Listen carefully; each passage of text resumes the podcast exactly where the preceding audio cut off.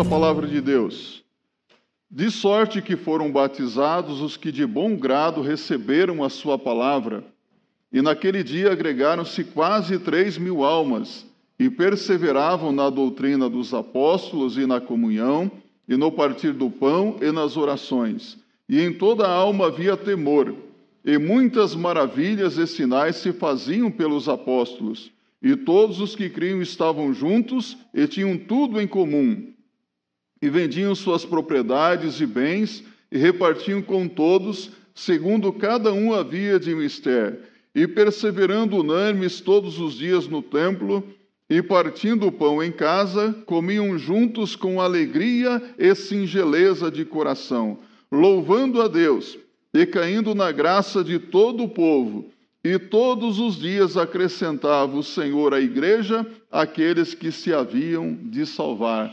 Sinais do Espírito na igreja. Pode se assentar, e o meu desejo é que Deus use essa porção da Sua palavra para falar com você nesta noite de uma maneira muito especial.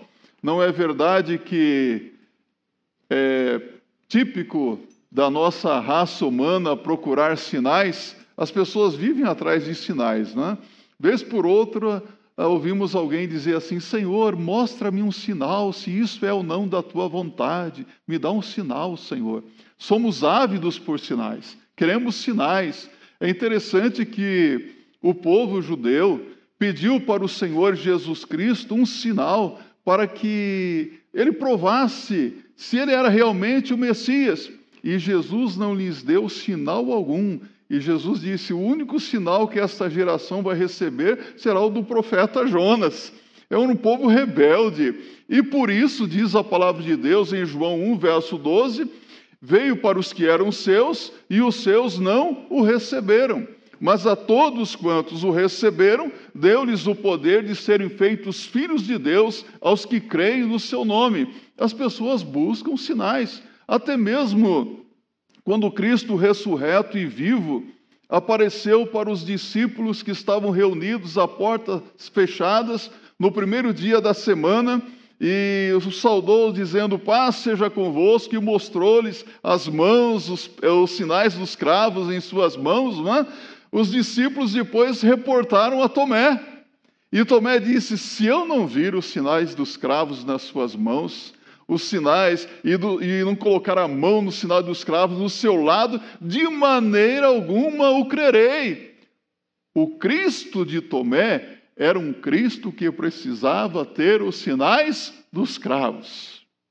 Estando os discípulos novamente reunidos, uma semana após o ocorrido, apresentou-se Jesus no meio deles, e dessa vez estava Tomé. E Jesus disse a Tomé: Tomé, eis aqui Põe aqui as tuas mãos, põe aqui os teus dedos, Tomé. E o que, que Tomé disse? Senhor meu e Deus meu, porque me vistes, Tomé, crestes, bem-aventurados aqueles que não me viram e creram. As pessoas precisam de sinais muitas vezes, não é? Sinais para ver, sinais para crer. E quais seriam, meus irmãos, os sinais da presença do Espírito Santo em nossas vidas, as, os sinais da presença do Espírito Santo no seio da sua igreja. O apóstolo Paulo, falando a respeito da presença do Espírito Santo na vida de quem crê em Jesus, em Gálatas capítulo 5, no verso 22, ele diz que o fruto do Espírito é amor, alegria, paz, longanimidade, benignidade, bondade, fé, mansidão, temperança. Nove aspectos do fruto do Espírito Santo. Então nós podemos perceber os sinais da presença de Jesus Cristo em nossa vida. E quais seriam os sinais da presença do Espírito de Deus na igreja? Como que nós podemos perceber que o Espírito Santo de Deus está conosco nesta noite? Há um cântico cuja letra já dizia: O Espírito Santo nos revela que Deus está neste lugar. O Espírito Santo nos revela que Deus está neste lugar. Você tem alguma dúvida da presença de Deus aqui conosco? Jesus diz em Mateus 18, 20: Onde estiverem dois ou três reunidos em meu nome, aí eu estarei no meio deles. Jesus está aqui conosco, amém? Que bênção! Jesus está aqui conosco, nós desfrutamos dessa alegria da presença de nosso Senhor Jesus Cristo. Só isso, meus irmãos, já seria motivo suficiente para sairmos daqui alegres nesta noite. Nós estamos na presença do Senhor Jesus Cristo. Mas o primeiro sinal da presença do Espírito no meio da igreja é a prática do estilo de vida de Cristo. Se você observar bem o verso 42, diz: E perseveravam na doutrina dos apóstolos, e na comunhão, e no partir do pão, e nas orações. Dos cristãos da igreja primitiva, a Bíblia diz que eles perseveravam na doutrina dos apóstolos. Eles ouviam a palavra, eles observavam a palavra e eles obedeciam a palavra de Cristo, porque eles realmente estavam interessados em fazer a vontade do Senhor. Que povo lindo, meus irmãos. É um povo que estava preocupado em viver a vida de Cristo. Esse viver a vida de Cristo era chamado pelos primeiros cristãos de didache, ou seja, o significado de viver a vida de Cristo é ter aquele estilo de vida que Jesus levava, que Jesus vivia. Como Jesus viveu? Você sabe como Jesus viveu? Se você observar os quatro evangelhos, você vai ficar impressionado com a vida de nosso Senhor Jesus Cristo. Que vida linda, que vida maravilhosa que nos ensina muito, não é verdade?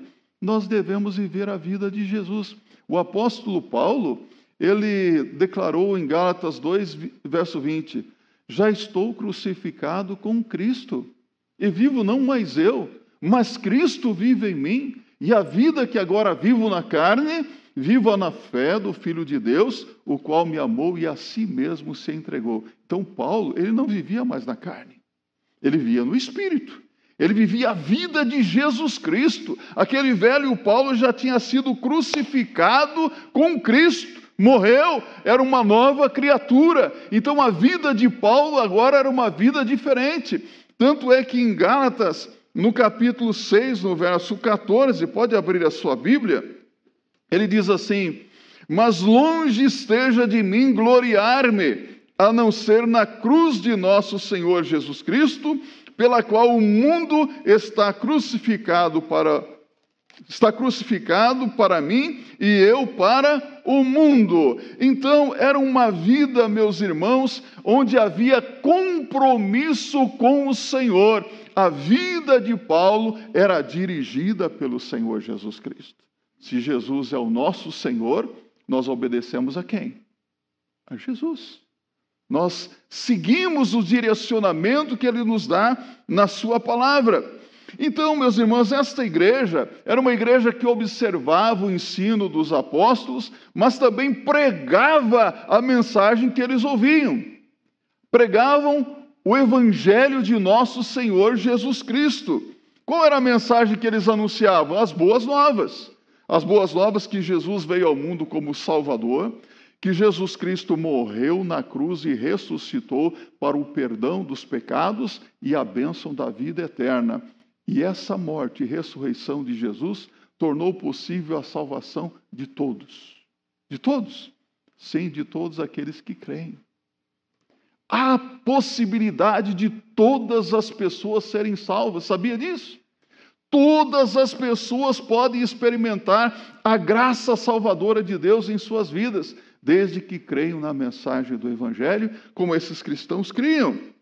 Então, existem certas características na vida destes irmãos que devem também ser evidenciadas em nossas vidas. Nós chamamos de distintivos que marcam o estilo da vida de Cristo em nossas vidas. Tanto é que quando os cristãos chegaram em Antioquia pela primeira vez, eles ouviram o que, que o povo disse? Estes que têm revolucionado o mundo chegaram também até nós, e eles foram chamados de cristãos, pequenos cristos, porque eles falavam, eles viviam como o seu Senhor, então foram chamados de cristãos. O estilo de vida de Cristo. O estilo de vida de Cristo tem valores distintos. Se nós nos tornamos semelhantes ao Senhor Jesus Cristo, nós temos uma vida muito boa, meus irmãos. Abra aí a sua Bíblia em Romanos, no capítulo 8, verso 28 e também no verso 29. É interessante que aqui eu entendo que Paulo diz que a vida cristã é realmente uma vida boa. Eu perguntava: você tem uma vida boa? Sua vida é boa como cristão? É feliz? É abençoada? Mesmo nos momentos mais difíceis, no momento de tribulação? Paulo diz assim: e sabemos que todas as coisas contribuem juntamente para o bem daqueles que amam a Deus, daqueles que são chamados por seu decreto. Porque os que dantes conheceu, também os predestinou para serem conformes à imagem de seu filho. Olha só, Deus nos conheceu, Deus nos chamou para sermos conformes à imagem do seu filho Jesus Cristo. É o propósito de Deus na sua vida. Você viva a vida de Cristo. Uh, sabe, essa questão de o que tem realmente valor na vida quando nós vemos esse estilo de vida de Cristo que tem valores distintos, desculpe, nós nos lembramos da parábola que o Senhor Jesus Cristo contou em Lucas, no capítulo 12, falando sobre o que consiste realmente a nossa vida. Ele contou a parábola do rico insensato. Lembra-se dessa parábola? Jesus disse: A herdade de um homem rico produziu frutos, grãos em grande quantidade. E ele arrazoava consigo mesmo, dizendo: Que farei? Derribarei os meus celeiros e construirei outros maiores. E direi à minha alma: Alma, tens em depósito muitos bens para muitos anos. Come, bebe, alegra-te. Louco, esta mesma noite te pedirão a tua alma, e o que tens preparado para quem será? Assim são aqueles que ajuntam tesouros nesta vida e não são ricos para com Deus. E Jesus conclui no verso 15 dizendo: A vida não consiste na abundância dos bens que se possui. Qual é o valor da vida? A sua vida vale muito se você seguir o estilo de vida de Cristo. Isso é um discipulado. Ser discípulo de Cristo é ter um estilo de vida do jeito que Jesus Cristo viveu. Será que você tem realmente buscado imitar a Jesus Cristo na sua vida, seguindo os passos do Senhor Jesus Cristo? Eu li a história de um pai que saiu da sua casa numa manhã de domingo. Ele tinha um problema com dependência química. Ele saiu para ir a um bar para comprar a ah, bebida alcoólica. E ele morava em uma, uma rua onde não havia asfalto, era uma rua areiosa. E ele então seguiu em direção ao bar e houve um momento que ele pressentiu que alguém o estava seguindo. E ele olhou para trás e viu seu filhinho com, de três anos de idade pulando. Ele disse: Filho, o que você está fazendo? Ele disse: eu estou seguindo os passos do papai na areia. E aquele homem que estava indo para o bar parou, voltou, abraçou o seu filhinho e voltou para a sua casa. Estou seguindo os passos do papai. A maneira como você tem vivido reflete a vida de Jesus Cristo em você? As pessoas podem perceber que você é habitado pelo Espírito Santo de Deus ou não? Será que as pessoas, quando chegam nesta igreja, podem sentir que Deus realmente está neste lugar? Quando você olha para a vida da pessoa que está aí ao seu lado, você pode ver Jesus Cristo nessa vida? Se as pessoas estivessem seguindo os seus passos, para onde elas iriam? Como elas acabariam? Esses cristãos aqui, meus irmãos, elas tinham o estilo de vida de Cristo. Elas viviam para Cristo. Elas estavam interessadas em fazer a vontade de Cristo. Isso significa ser cristão. E nesses tempos difíceis que nós estamos vivendo, ser cristão implica também em amar a todas as pessoas. Esta era uma igreja que amava os pecadores perdidos, amava a todos. Há, há certas pessoas que nós olhamos para elas e nós não temos é, nenhuma atração emocional, não é? A bem da verdade. Você gosta de todas as pessoas? Ó? Sim ou não? Não. Seja honesto. Hoje eu fui honesto ali com os diáconos. Tem algumas pessoas que eu não gosto. Às vezes eu não gosto do, do jeito que algumas pessoas se vestem.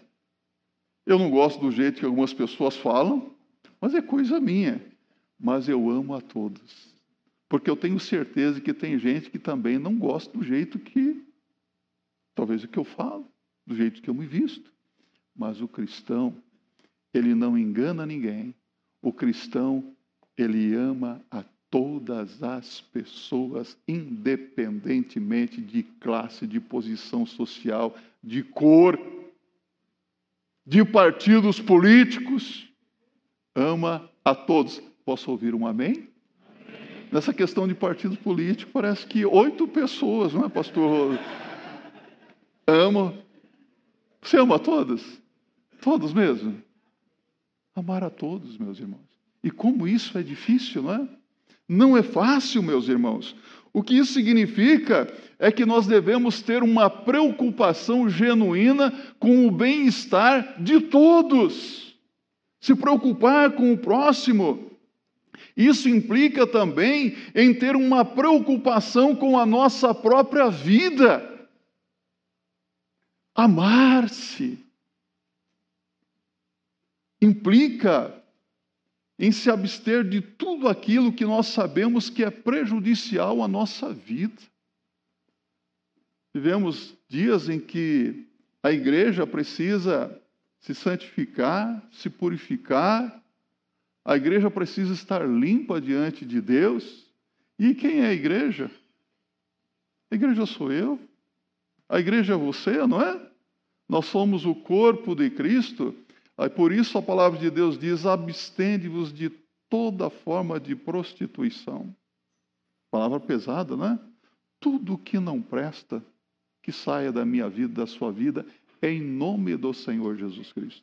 Porque eu, você, nós somos a habitação do Espírito Santo de Deus templo do Espírito Santo de Deus, já pensou que, que isso é uma tremenda responsabilidade e um privilégio muito grande? Quem é que habita no seu coração desde o dia que você aceitou a Cristo como Senhor e Salvador?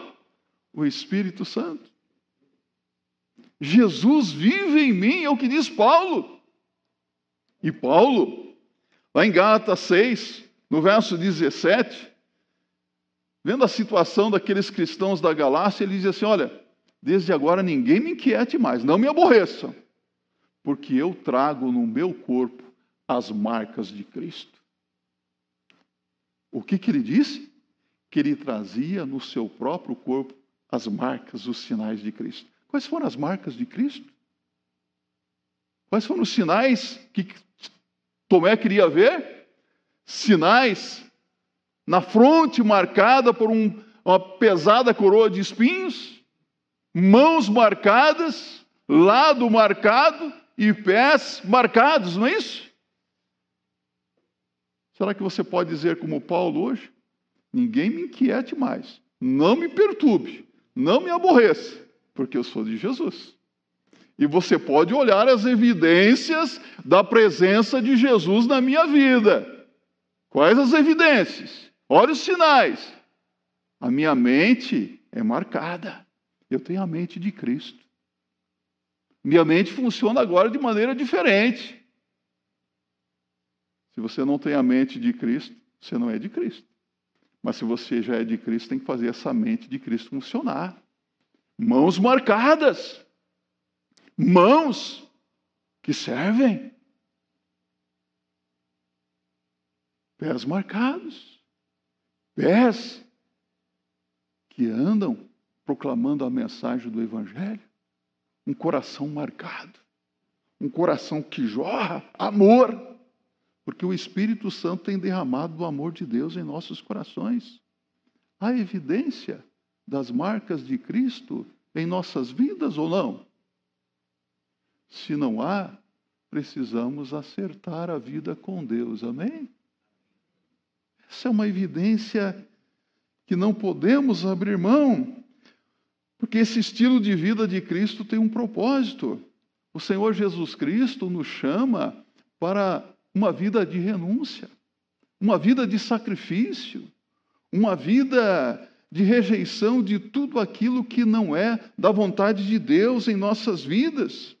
O problema é que muitas vezes nós temos uh, desejos egoístas Estamos muito preocupados com a nossa própria vida, mas olhamos para esta, para esta palavra aqui e nós vemos que havia naquela igreja um abandono de todo o egoísmo. Eles estavam agora interessados não em, em, em salvar a sua própria vida, mas serem benção na vida de outros também. Você notou isso aqui?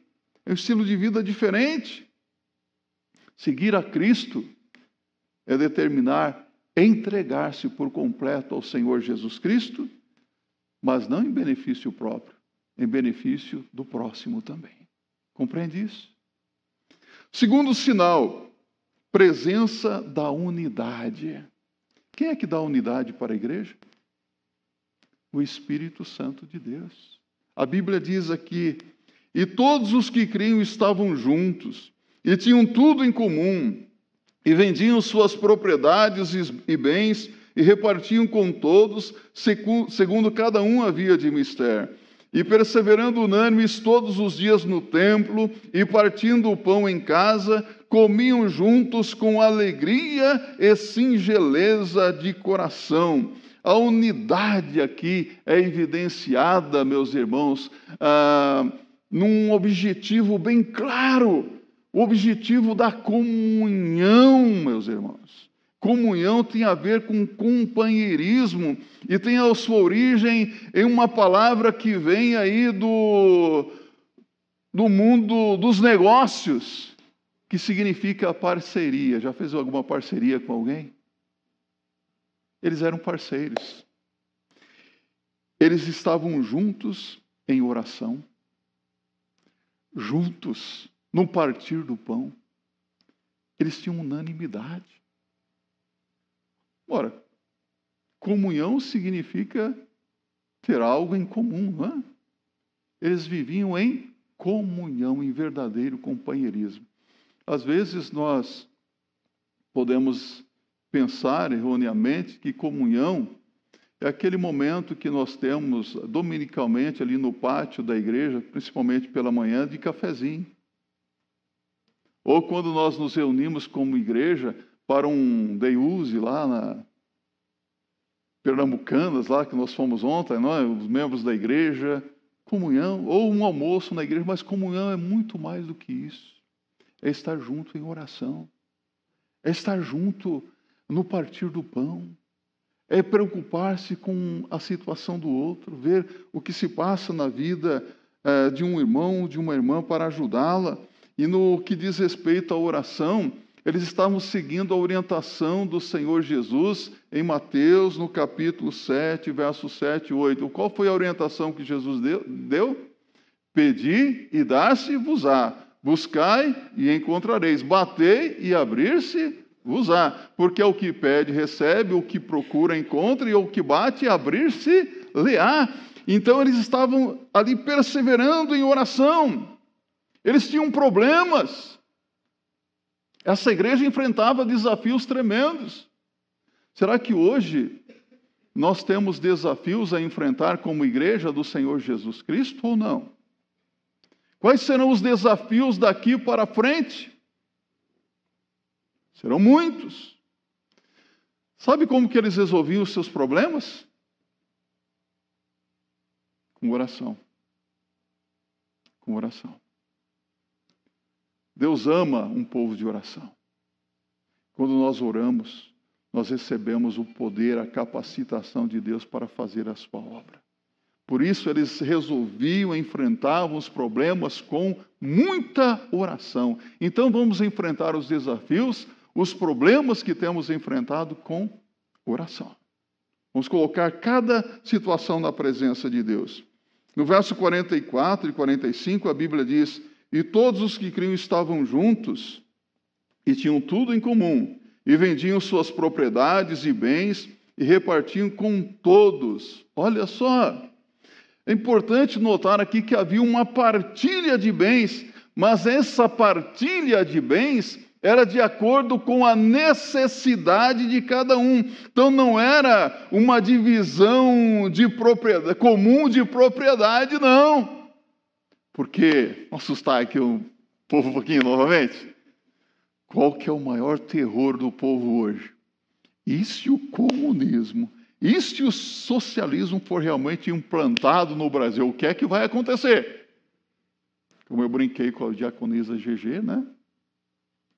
Mas GG, quantos metros tem a sua casa? Ah, pastor, não sei, uns 270, é isso? Bem, 270 já dá para colocar quatro famílias para morar com você lá, né? né, de uma divisão comum no socialismo, aí, no comunismo, né? Pá. Aí eu pensei, eu não tenho, eu não tenho casa própria ainda. Aí, de repente, vou ter uma casa aqui no Brooklyn, né? E se eu for comprar um apartamento daqui a alguns anos, vou comprar um apartamento de 40, 50 metros, só dá uma família, né? Sabe o que a Bíblia está dizendo? E não é nada disso aqui. A Bíblia está dizendo que aquela igreja, quando percebia a necessidade de um irmão, quando um membro olhava e via a necessidade de um outro, eles tinham bens, eles vendiam os seus bens para suprir a necessidade do próximo. Que coisa maravilhosa, não é? Não era por constrangimento, não era por pressão, mas era por amor e com alegria, meus irmãos. Ah, você sabe se alguém que você conhece nesta igreja está passando por algum momento difícil na vida, alguém que está passando por alguma necessidade, ou até mesmo aí fora, conhece alguém que está com algum problema financeiro? Sabe de alguém que tem contas para pagar ou não? Ah, eu tenho. Você tem? Se você perceber que alguém está num momento de apuro, e você tem condições, porque Deus abençoou a sua vida para que você supra as suas necessidades e você tem recursos e você vê o seu irmão passando uma, por uma situação difícil, dá a quem te pedir e não o negues. Às vezes o que Deus coloca nas minhas mãos, na sua mão, é para abençoar outras vidas. É para que você seja um instrumento nas mãos de Deus de bênção na vida de alguém, para você semear na vida de alguém. E esses irmãos estavam fazendo exatamente isso. Não havia necessidade entre eles, porque eles supriam as necessidades uns dos outros. O verso 32 diz: E era um o coração e a alma da multidão dos que criam, e ninguém dizia que coisa alguma do que possuía era sua própria mas todas as coisas lhes eram comuns. Que coisa maravilhosa! É o Espírito de Deus agindo na vida dessa igreja. Terceiro sinal, uma atitude de reverência. Verso 43 diz: Em toda a alma havia temor, e muitas maravilhas e sinais se faziam pelos apóstolos reverência pela consciência da presença de Deus. Deus estava presente naquela igreja, o Espírito Santo de Deus agia de maneira sobrenatural, operando sinais, maravilhas, pessoas enfermas eram curadas, vidas eram mudadas, transformadas, porque o Espírito estava agindo ali. E com isso veio o temor sobre cada alma, diz a, Bíblia aqui, Esse temor aqui é devido à admiração, as pessoas estavam admiradas, atônitas, perplexas com o que o Espírito Santo de Deus estava fazendo naquela igreja. Eles eram reverentes na presença de Deus. Às vezes eu percebo que não há tanta reverência na presença de Deus. Você tem notado isso também? Ah, meus irmãos, eu sei que Deus fala pela Sua palavra, mas alguns parecem que acham que Deus fala pelo celular, não é? Às vezes está num culto, corpo, corpo presente, espírito ausente. Está mais interessado nas redes sociais, no Facebook, no WhatsApp. Qual é a próxima aí, tá? Qual é a próxima fake news aí, tá? Reverência na presença de Deus. Quando Moisés estava no deserto, ele viu ao longe uma sarça, um arbusto que queimava e não se consumia. E ele se aproximou para ver o que era aquilo. E Deus falou com Moisés do meio daquela sarça ardente e disse-lhe: Tira as sandálias dos teus pés, porque o lugar em que estás é terra santa. Foi uma introdução ah, para que Moisés soubesse que a vida dele estava nas mãos de Deus e que ele deveria ter reverência na presença do Senhor. Quanta irreverência hoje na casa de Deus. Quanta irreverência com a palavra de Deus. Há pessoas que hoje estão brincando com a Bíblia, brincando com a palavra de Deus. Não se pode brincar com coisas sérias. Hoje nós chegamos a um ponto que existe hoje até pastor humorista. O que, que você é? Eu sou pastor humorista. Se você quiser, eu posso contar umas piadinhas na sua igreja também. Preciso tomar cuidado com a indevida familiaridade com a palavra de Deus. Um tempo atrás veio um, um jovem aqui falar para os jovens. Eu vi o tema, falei, vir, vim aqui, participei, e no final falei para ele: tome cuidado com a indevida familiaridade com a palavra de Deus. Com a palavra de Deus não se brinca. Com as coisas de Deus não se brinca. Às vezes nós queremos fazer a obra de Deus do nosso jeito também, e é um problema muito sério. Nós temos que fazer a coisa certa do jeito certo, não fazer a coisa certa do jeito errado. Levítico, no capítulo 10, a Bíblia nos fala de, eh, dos filhos de Arão, Nadab e Abiú. Eles pegaram lá o incensário e foram fazer o serviço do sacerdote foram queimar fogo estranho diante do altar do Senhor, mas eles não tinham autorização para fazer aquilo. E saiu fogo do altar e os consumiu.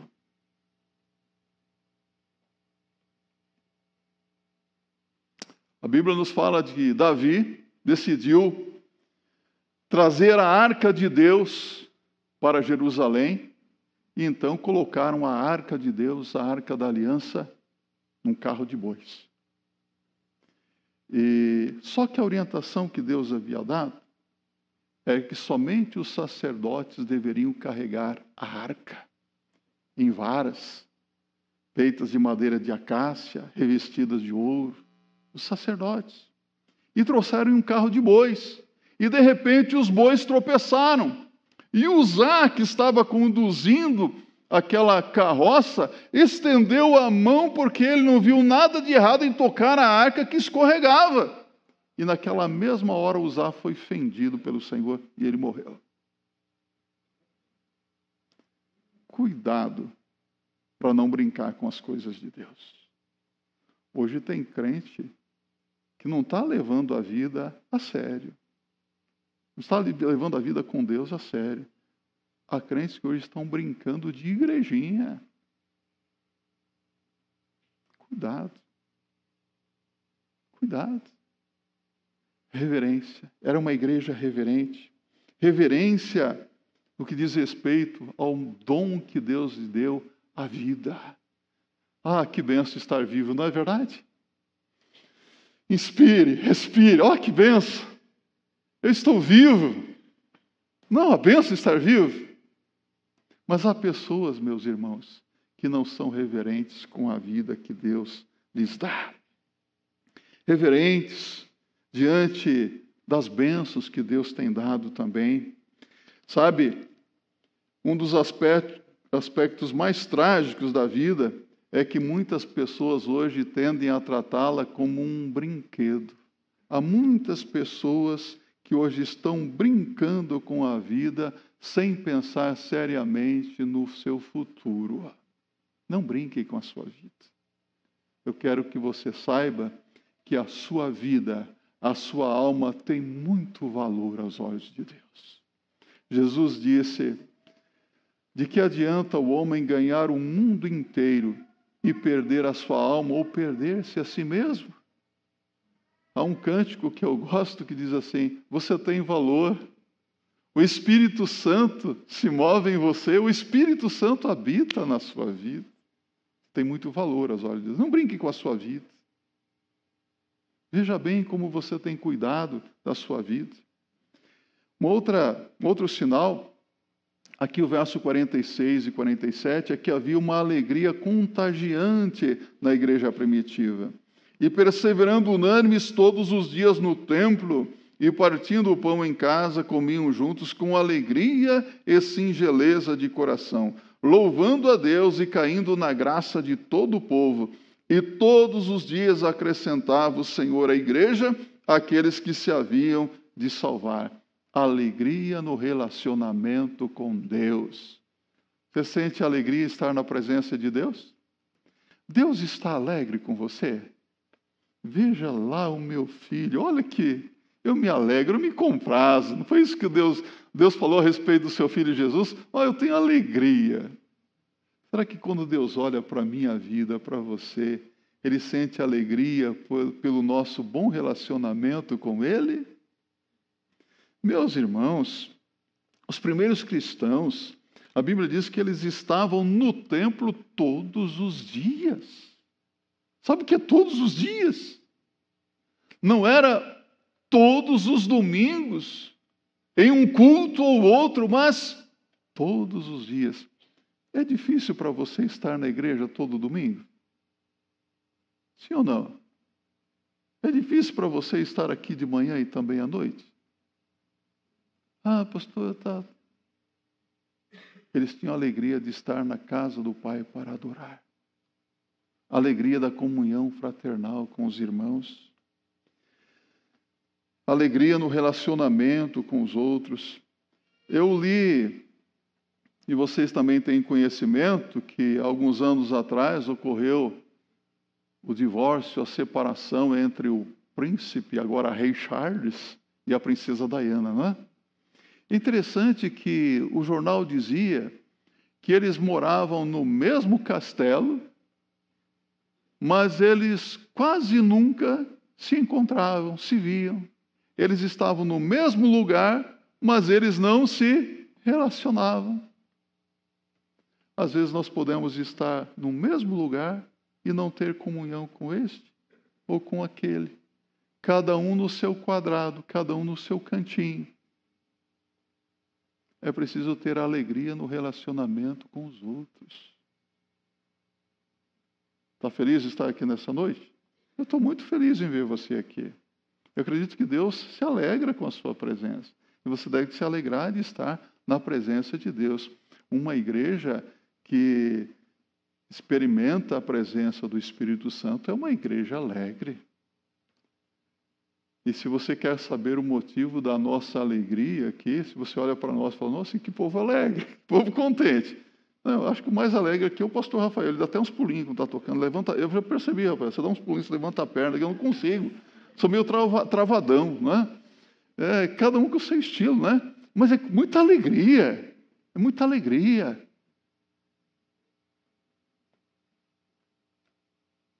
Um povo alegre, meus irmãos, é um povo contagiante. A alegria contagia, não é mesmo? Fique ao lado de uma pessoa deprimida, desencorajada. Fique ao lado dessa pessoa aí por umas três horas. Você vai ficar mal. Você vai cair numa depressão profunda. Você vai precisar procurar um neuro, um psiquiatra, um psicólogo e pedir lá umas paroxetina, uns carbolítio, um rivotril, alguma coisa, ou outras coisas mais para plastificar a sua tristeza.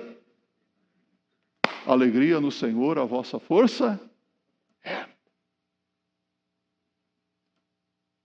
A alegria que nós sentimos aqui, essa que o Rafael sente quando levanta o pezinho para cima, sabe qual o motivo da nossa alegria? É que nós temos a absoluta certeza de que o nosso nome está escrito no livro da vida. É alegria por ter a vida eterna, segurança de perdão e salvação. Que bênção, meus irmãos. E se você não tem, você pode ter essa alegria de ter os seus pecados perdoados, o seu nome escrito no livro da vida. Basta você reconhecer os seus pecados e entregar a sua vida a Jesus também. A Bíblia diz e todos os dias acrescentava o Senhor à igreja aqueles que se haviam de salvar. Então, quando essas evidências, esses sinais da presença do Espírito Santo eh, se verificam em uma igreja, a evangelização é algo natural. As pessoas ouvem o Evangelho e elas querem Cristo na vida. E essas vidas são mudadas, são transformadas pelo poder de Deus. Você notou que a Bíblia diz Todos os dias acrescentava o Senhor à igreja aqueles que se haviam de salvar. Essa igreja, sob a ação poderosa do Espírito Santo de Deus, ela desenvolveu uma atmosfera de amor, de poder, de alegria que contagiava as pessoas. E as pessoas é, ficaram admiradas com tudo, e a Bíblia diz que eles caíram na graça de todo o povo. Sabe o que significa isso? Caíram na simpatia do povo. Parece que hoje o povo não está olhando para as igrejas com tanta simpatia, não é verdade? E eu quero perguntar para você, por que será isso? O que é que está acontecendo com as igrejas? Caía na simpatia. Eles estavam convictos de que o Evangelho era o poder de Deus e eles anunciavam o Evangelho com firmeza, com amor, e naturalmente vidas eram salvas, eram transformadas, porque quem realiza essa mudança é o Espírito Santo de Deus. Ter a simpatia do povo é importante. Ah, meus irmãos, que as pessoas à nossa volta olhem para nós e falem: nossa, eu quero estar ali com aquele povo. Que povo alegre, que povo diferente, que povo especial. Tem algo diferente na vida daquela pessoa. Eu também quero o que ela tem. Que Deus abençoe a sua vida.